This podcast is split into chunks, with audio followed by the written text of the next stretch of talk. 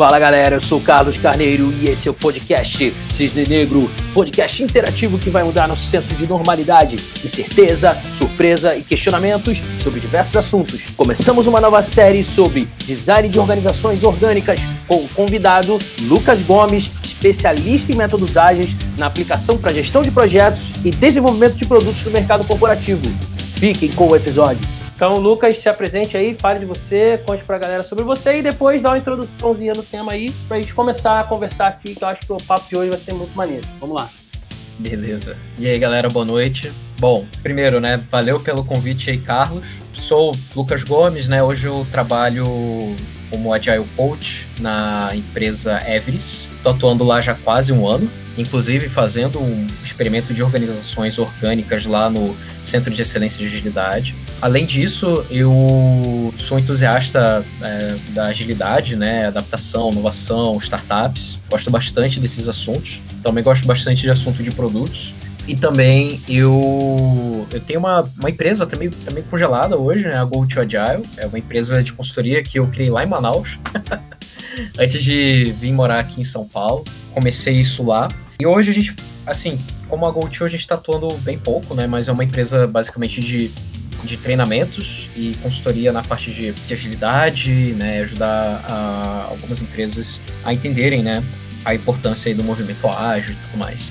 Que é basicamente a minha profissão hoje também, né? Hoje na, na Everest eu tô trabalhando grandes clientes, né? Consultorias e atuando. Hoje, hoje para ser mais exato, eu tô no, atuando como um Agile Coach na parte de Discovery de um dos nossos clientes. Tem sido bem legal, tenho aprendido bastante de produto com o pessoal lá. Tá? É, então, assim, apesar de eu ajudar as pessoas, eu também, o que é legal é que eu acabo, acabo aprendendo, né? Eu falei sobre, pô, seria interessante a gente falar de organizações orgânicas, né? É, e aí, né, o design de organizações orgânicas é, é, bem interessante porque acho que tem um match é, bem legal até com o nome do, do próprio podcast, né? Cisne Negro. Então, basicamente, hoje, as, muitas das empresas não estavam preparadas para o cisne negro que aconteceu esse ano, o Covid-19. Né? E muitas dessas empresas estão lutando pela sobrevivência, já estavam antes, mas agora o Covid veio para dar aquele empurrãozinho extra, maroto.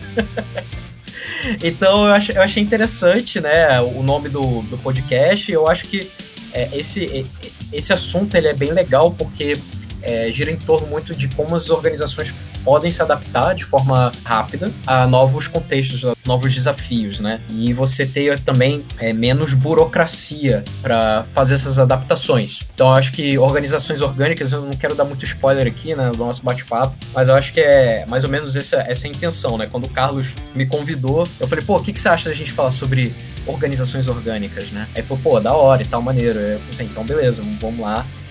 Boa, Lucas. Então é isso aí, organizações orgânicas. Então vamos começar aí dando um conceito geral aí pra galera. Quem talvez nunca ouviu falar sobre isso, não tem nenhuma noção, ou às vezes até tem, mas não tá ligando o nome à pessoa, né? Isso acontece Sim. bastante. Às vezes a pessoa conhece o tema, mas por outros títulos, outros nomes, então vamos aqui contextualizar. Então, primeiramente, o que é uma organização orgânica? Uma organização orgânica é, é aquela organização que, imagine assim, né? Ela é um sistema vivo. Né? Ela vai se, se adaptar. Imagina assim, né? Imagina o seu, seu corpo, né? seu corpo é um organismo vivo e se algum órgão parar de funcionar, o seu corpo ele vai se adaptar àquela situação para justamente tentar ali te deixar vivo. Basicamente é isso, né? Por exemplo, quando você pega uma doença, né? Quando você pega uma doença, o seu corpo, sei lá, uma gripe, né? O seu corpo vai começar a esquentar, que ali é o seu organismo de defesa tentando proteger né, fazendo com que a temperatura do seu corpo eleve, né, isso aí é a febre, para que ele mate ali, é, enfim, os vírus e tal. Eu não sei muito bem explicar essa parte biológica como acontece, mas por conta da febre a gente sabe por consequência que nós estamos doentes, a gente não acaba não se sentindo bem, isso é tudo, graças a isso, nós conseguimos é, perceber que estamos mal e, e aí aos poucos a gente vai, vai procurar tratamento, né, o corpo vai tentando se recuperar, né? E também a gente vai, é, dependendo da doença, a gente vai se recuperando aos poucos. Então, basicamente, a organização orgânica, ela é assim também, ela tem esse conceito de que o, ela é um organismo vivo, ela vai conseguir adaptar a diversas situações que hoje acontecem na nossa realidade. Né? Como eu disse, hoje a gente tem aí um grande cisne negro, ninguém estava prevendo isso, né? que foi o Covid-19. O Covid-19 veio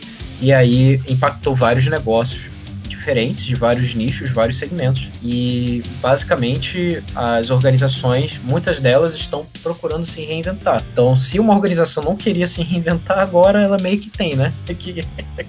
Senão ela, ela morre.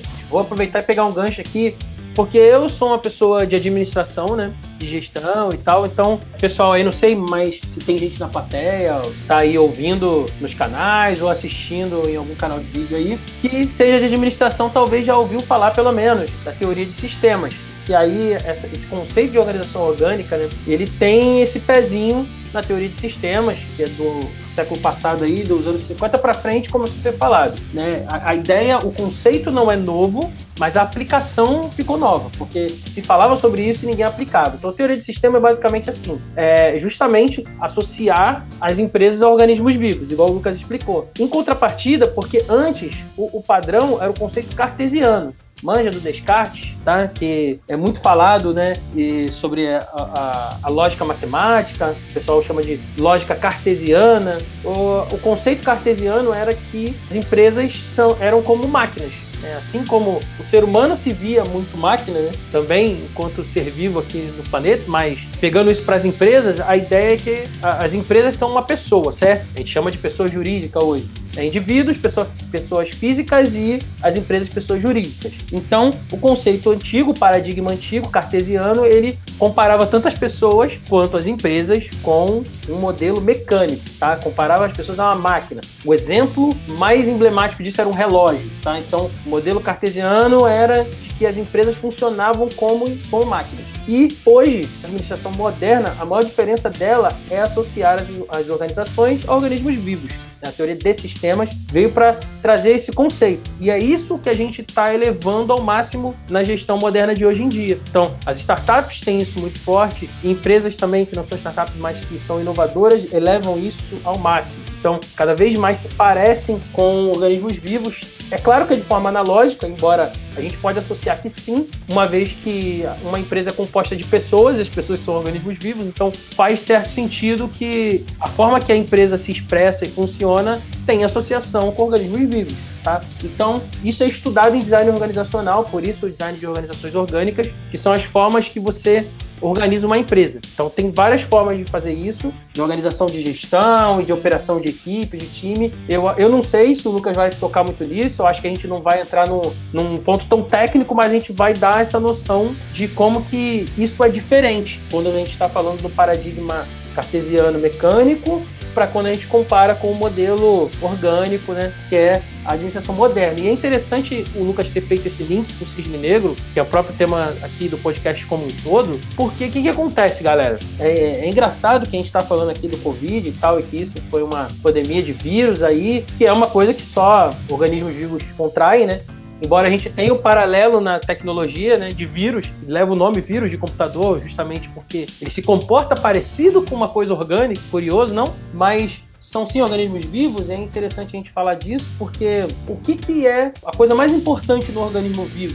Nunca foi o mais forte, o mais inteligente, mais esperto, não é esse que se dá bem, que leva vantagem, ou que se sai melhor, ou que sobrevive ao longo do tempo. Então, a adaptação é a vantagem evolutiva orgânica. E é por isso que ele falou que as empresas agora estão tendo que se reinventar, porque agora quem se adaptar vai ficar vivo, quem não, já era. É como se tivesse tido um cataclisma no ecossistema aí do é, ecológico e mudou muito o clima, mudou os recursos, mudou tudo isso e agora os organismos que conseguirem se adaptar a essa mudança, eles vão sobreviver e vão prosperar e os outros vão morrer. É tipo assim, se tirar a água, o peixe morre, certo? Mas tem bicho que é anfíbio, que vive na água da terra. Então, ele, teoricamente, ele é mais adaptável e assim vai, entende? Então, modelos inovadores, modelos digitais, eles se provaram mais robustos, mais adaptáveis a mudanças bruscas no ecossistema de negócio. Com certeza. Então, meio que fazendo aí um, um link que ele falou e dando um contexto aí da, da minha parte aqui de administração, que sou bem é, entusiasta aí do modelo.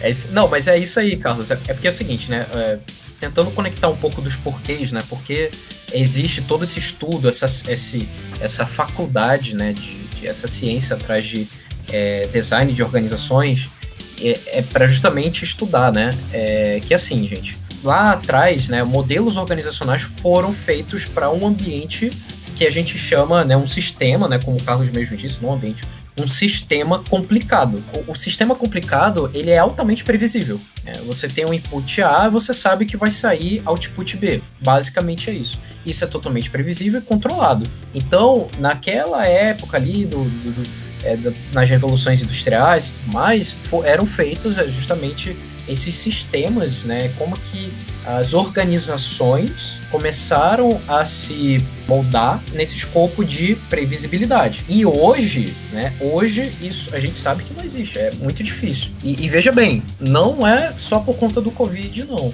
Nos últimos anos, o Carlos sabe muito bem disso, as empresas têm tentado mudar para lidar com, com a imprevisibilidade. Como que o, as empresas elas lidam mais com essa, essa incerteza, né? E, e, então, assim, os sistemas organizacionais que a gente conhecia há muito tempo, aqueles, imagina aqu aqueles grandes organogramas, né?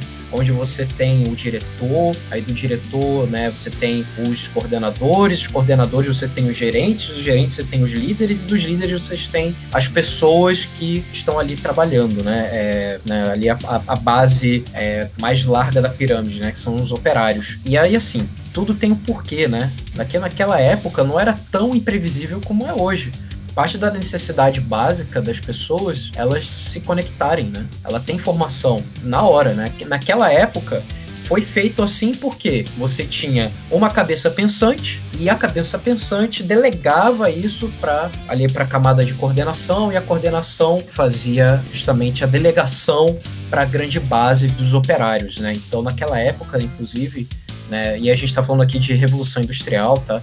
Tinha como premissa assim, né? Não, os operários são pessoas que não têm conhecimento, né? Assim, não tem faculdade, não tem, enfim, não tem estudo. E realmente, naquela época, é, é, as classes sociais eram muito assim. É legal, né, Carlos? Porque a gente tentando é, e discutindo sobre isso, a gente fala até como as organizações, não, não só empresariais, mas como nós, seres humanos, nós nos comportávamos naquela época e como isso reflete na, na, no que a gente tem hoje. A, além disso, né, é, tem aquele. Um, um, problema que a organização orgânica tenta resolver é o lance da autoridade, né? Você tem o, né, o chefe. Não, o meu chefe pediu para fazer isso. E o chefe do meu chefe pediu para fazer isso. E aí você vai vendo que isso foi que isso nada, nada mais é do que cadeia de delegação. De novo, o diretor delega para o gerente, o gerente para os coordenadores e assim por diante. Isso quando. Eu tô sendo bem simplista aqui na hora de dizer que é diretor, gerente, coordenador, líder. A gente, sabe que tem muito mais camada. Sim, sim. Eu trabalhei, eu trabalhei em uma empresa corporate só, como muitos sabem, antes de empreender. E eu tava num setor em que o cara que era, tipo, meu chefão lá, tinha 12 caras em cima dele uhum. antes de chegar no CEO. Tipo, isso no ano 2000, 2003, 2006, entendeu? Só você ter uma noção. E eu tava numa, num setor técnico que respondia para de negócio, então eu tava num setor que, na hierarquia da empresa, ele tava ali, tava bem baixo, mas não era o mais baixo, o mais operacional de todos. Ele tava ali quase chegando no meio, entendeu? Então a empresa era gigantesca e, e, tinha muitos níveis hierárquicos. Mas vou pegar aqui um gancho da sua fala para você evoluir mais esse conceito aí da hierarquia.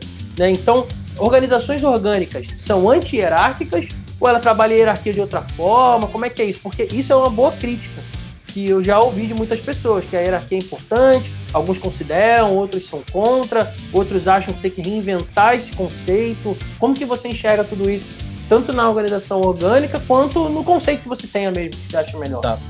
Então, assim, é, hoje na organização orgânica, né, e a gente pode depois até mais para frente entrar aqui num como a gente pode fazer isso e partir um pouquinho do experimento que eu estou fazendo lá na Evidence, que é o né, O2, né, é uma tecnologia social criada pela Target Teal. Eu lembro, Carlos, até um dia que a gente estava fazendo a, as notícias lá da, da... Startadora Live News Startadora Live News, a gente falou um pouquinho sobre esses caras, né? A Target Teal é, é uma empresa brazuca e eles fizeram essa tecnologia social, que é um como, né? E é legal porque, assim, é definido que hierarquia sim existe. Porque a desen... É, quando a gente tenta horizontalizar muito, acontece um, um, um, paradigma que é o seguinte: as pessoas, ela, tipo assim, tem, tem muitas coisas que entram em contradição e a busca de consenso é muito, muito grande. Isso trava as organizações também. Então, assim, legal, vamos ter aqui uma empresa horizontal. Beleza, mas imagina, a empresa cresce, cresce, cresce, cresce, e aí é, tá, a gente está tentando procurar consenso de todo mundo, e aí vem a mudança e a gente não consegue se adaptar por causa disso, e isso gera mais problemas. É legal porque modelos horizontais funcionam até até certo ponto. Quando a empresa é grande demais, é muito difícil, porque uma, uma, uma grande politicagem pode tomar conta desse espaço e, e tudo fica muito meio turvo, sabe? E não é muito bem isso que a gente quer, né? Mas assim, é, o que eu acredito de organizações orgânicas é hierarquia sim existe, mas não de poder, e sim de escopo de trabalho. É diferente. Como que é isso? Explica aí melhor pra gente. Vamos lá. Por exemplo, para isso eu gosto de usar o. Aqui, contar a historinha da, da, da o que, que é uh, o viés da autoridade. Tinha um cara, um, um psicólogo, chamado Stanley Milgram, e ele fez um experimento muito interessante. É, para quem conhece, é o psicólogo que dava choque nas pessoas. É, experimento social louco, porque assim, ele, ele, ele partiu da hipótese, ele partiu da premissa de que da, da Alemanha nazista e tudo mais, e, tipo assim, ele acreditava que todos os alemães eram maus por conta do grande holocausto e tudo mais que aconteceu. E aí ele tentou replicar isso no laboratório. E aí, basicamente, o experimento era: ele chamava pessoas para dar choque em outra pessoa apertando o botão. Obviamente, a pessoa que levava choque era um ator. Só que a pessoa que apertava o botão não sabia disso. Só que aí o que, qual que foi a hipótese dele, né? Que ele queria testar? Ele falava assim: ó, pode apertar o botão aí que eu me responsabilizo sobre isso. E pasme as pessoas apertavam o botão. E toda vez que o botão era apertado, acendia uma luz e o ator atuava, né? Fingia que estava levando choque. Então, o que que, o que que ele pautou, né? O que que ele escreveu? Ele, ele falou assim que quando alguém de maior autoridade se responsabiliza, conseguimos nos isentar psicologicamente da culpa. Nós, seres humanos, temos tendência a atribuir maior importância à opinião de uma figura de autoridade. E isso, isso hoje é reconhecido por viés da autoridade. Isso acontece e né, quando se trata de viés cognitivo, vocês sabem, né, tá, todo mundo tem um pouco desse viés.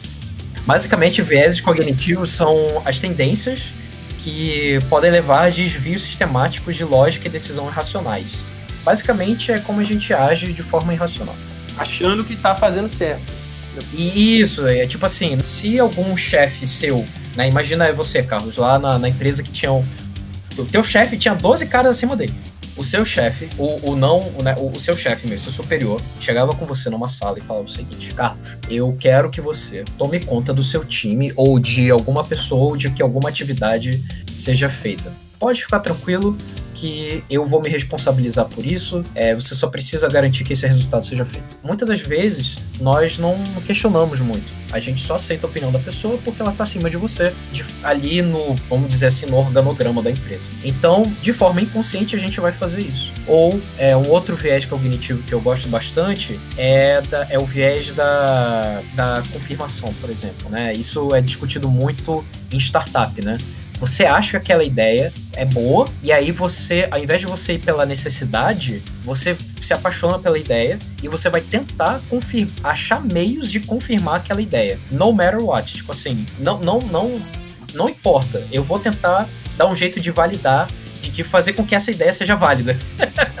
Sim, isso aí eu conheço bem, porque lidando com validação e com startup, é, realmente. Por isso que o nosso método aqui ele usa o conceito, se eu for levar para o conceito científico, ele usa o conceito do falseamento, é justamente o oposto. Quando você fala assim, ó, será que eu não consigo quebrar quebrar esse conceito aqui, provar que isso que a gente falou tá errado, que aí na nossa metodologia aqui de validação, você faz tudo o contrário para tentar quebrar a ideia se ela sobreviver, porque ela é boa. Não, não significa que ela é perfeita, mas que ela é sólida o suficiente para passar no moedor de carne que a gente criou aqui para sabatinar ela. Né? O viés de confirmação você até consegue fazendo isso via falseamento, mas esse do, da autoridade, só para a gente entender, beleza, você falou do meu chefe falando lá. Isso até aconteceu e acontece nas empresas. Porque o chefe, ele te dá ordem, certo? E, e de certa forma, como só para entender aqui, né? Porque é, é, o que você tem que fazer mesmo. Você tem que fazer o que o seu chefe fala. Claro que dentro do escopo de trabalho, mas é, é, você está se referindo a quando isso foge o escopo, quando isso causa mal a alguém ou em qualquer situação? Porque não é, não é isso, não é essa relação. O chefe chega lá, ó, faz isso aqui. Isso realmente aconteceu. E aconteceu pro bem, assim. É, até trazendo aqui pra gente olhar por diversas óticas. Assim que eu entrei lá, eu e a galera que entrou comigo na primeira leva, a gente foi meio que a primeira leva terceirizada depois que privatizou a empresa. Então não tinha sido contratado profissionais ainda para fazer aquilo. Contrataram via é, empresa terceira e a gente lidou com os coroas que estavam na estatal ali há, sei lá, 50 anos. sei lá quantos anos. Os caras tudo coroão lá e as tecnologias novas os caras não sabiam usar, muito louco. E aí o, mudou todo o processo de trabalho. A gente trabalhava centralizado, só para vocês entenderem, é uma telecom, né, que era lá do Rio de Janeiro, chamada Telemar, hoje é a Oi, vocês saberem. Então eu trabalhava lá, no setor técnico que via essa parte de centrais hum, digitais. Bons tempos. Então, qual era a minha função? Tinha as pessoas que acessavam remotamente a central quando dava algumas falhas e, e, resolvia isso por comando. Se o comando não resolvesse, eu tinha que acionar um profissional que estava fisicamente lá onde a central está para mexer nela fisicamente. Ou seja, a gente tentava resolver pelo software, se não desse, ia para o hardware. Só que como era o Brasil inteiro, por exemplo, uma central que estivesse no Ceará dava para acessar remotamente do Rio de Janeiro, que era onde eu morava na época, e dava para dar o comando lá e resolver. Se não resolvesse, eu acionava o cara lá do Ceará, só para vocês entenderem, tá? Então, o que, que acontece? Quando a gente acionava os caras, por exemplo, no plantão da madrugada, porque telecom é 24 horas, não podia parar o telefone de ninguém. Ainda mais naquela época que a internet não era tão importante que nem hoje. Hoje a gente recebe e faz pouca ligação, mas na época lá era muito, era bizarro, entendeu? E tava crescendo cada vez mais a demanda. Então, não podia parar, porque era dinheiro que a empresa perdia quando alguém não conseguia telefonar, certo? Então, isso impactava diretamente na receita da empresa. Então, veja bem, o que que acontecia? Eu acionava na madrugada, vamos dizer que eu tava no plantão da madrugada em um dia, e acionava um cara que estava lá no interior do Rio de Janeiro, em Cabo Frio, por exemplo. É uma região dos lagos lá, região que tem praia, lá no, no Rio de Janeiro, no interior. E aí eu acionava o cara e falava assim: Isso aconteceu, tá? Tô dando exemplo aqui, mas esse exemplo é de verdade, né? É fictício não. Chego e falo pro cara assim na madrugada, ligo para ele, sei lá, 3 horas da manhã, e ele, fala, e ele ficava com o celular da empresa de sobreaviso, assim como eu ficava de plantão, tinha em cada central dessa do Brasil tinha um cara de plantão para resolver se desse problema. Aí eu acionava ele e falava, ó, deu problema aqui, deu alarme de temperatura e a central tá fritando lá, você tem que ir lá fazer alguma coisa. Já tentei aqui por comando resolver, já acionei o pessoal da tecnologia, eles já mexeram e não deu para resolver, então vai ter que ir lá presencialmente para ver o que tá acontecendo.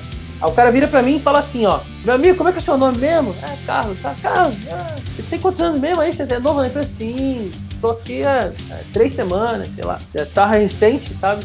O cara tá, olha só, eu tô aqui já há 20 anos. Cara, é o seguinte, deixa eu te falar uma coisa. Aqui é Cabo Frio, você sabe, perto da praia e tal, né? Quando dá umas 5 e pouca da manhã, assim, quase 6, rola uma brisa aqui e refresca. E aí a central ela vai, vai tudo refrescar e o alarme vai sumir. Olha aí. Entendeu? Eu falei assim, então, beleza, tu tá há 20 anos, eu devo estar aqui uns 20 dias, mas eu tô aqui o tempo suficiente para saber que eu tenho que seguir a recomendação que foi me dada aqui pelo meu chefe. Ou seja, eu preciso te acionar, porque o, o meu chefe avisou a gente disso. Falou, os caras vão querer enrolar vocês e não vão querer ser acionados, principalmente de madrugada, fim de semana, ou à noite, ou se é muito longe de onde ele tá, porque tinha caras que cobriam uma região grande, e ficava com o carro da empresa, e celular da empresa, para ir lá fazer o trabalho e às vezes não queriam. Então ele falou assim, ó, vai, se o cara falar que não vai, aciona, abre o, o, É que tinha lá o nome, né? Era o bilhete de atividade, né? Que era como se fosse a ocorrência. Abre a ocorrência para ele lá, de que ele tem que fazer esse trabalho, se ele quiser, ele encerra. E fala que não precisa porque vai ter a brisa lá, entendeu? Era basicamente isso que eu tinha que fazer. Falar assim, ó, beleza, então se você tá tão convicto que vai bater uma brisa lá, encerra o boletim que eu vou abrir aqui colocando que vai bater uma brisa às 6 horas da manhã e nós estamos felizes aqui, todo mundo, entendeu? Então, assim, o meu chefe me deu o viés lá, falando assim, ó, faz que eu te dou cobertura. Os caras, e, e, depois os caras começaram a ir lá, presencialmente, onde a gente estava, querer saber quem era a gente, querer brigar com a gente, porque a gente não arregava e falava, mano, vou abrir aqui o, a ocorrência sobre isso. Se você fizer ou não fizer, é sua escolha.